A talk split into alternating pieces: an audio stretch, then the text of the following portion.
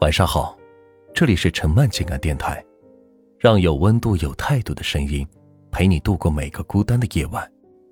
我是暖玉生烟儿。有人说，找一个完美的伴侣，其实多半都是为了找寻童年缺失的父亲或者母亲的角色。与其说是找男女朋友，倒不如说是找个心目中的爸爸妈妈。这话不全然对，但。也有一定的道理，原生家庭的确会对我们的择偶观产生影响。我原来住的小区，邻居有一对中年夫妻，时常在家里打骂吵架。每当这个时候，他们家的小女儿就来敲我们家门。起初，我父母也都去劝阻，后来发现根本没有办法劝。无关乎，他人说，清官难断家务事。到后来，我们只能收留小女孩，等到她的父母消停了，再把孩子送回去，好言相劝。这一来二去，女孩就跟我们熟了。论年龄来说，我比她年长几岁，她有很多心事，也喜欢跟我说。她大学时候开始谈恋爱，认识的男孩子很帅气，对她也不错，但是。他总是跟我说，不太对。我问他哪里不对了，他摇摇头，只是说不太对。有一次我们闲聊，他跟我说：“我一定要跟我妈不一样，以后一定要找一个脾气很好的男人来做老公，不喝酒，不打牌，笑起来特别温柔的。这些特征正好跟他父亲相反。”再后来，我搬了家，跟他的联系也是少了许多。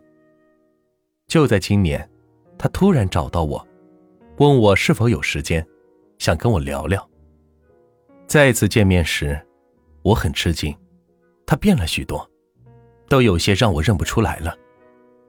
他看起来有些憔悴，低着头，好半天才告诉我，他结婚了，过得不好。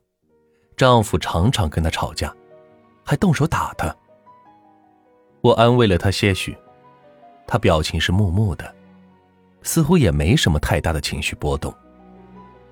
过了一会儿，才问我：“我想离婚，你能帮帮我吗？”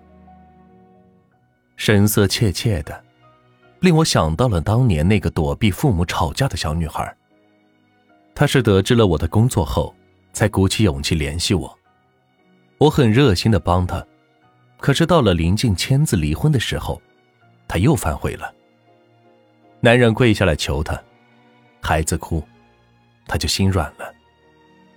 果然是清官难断家务事啊。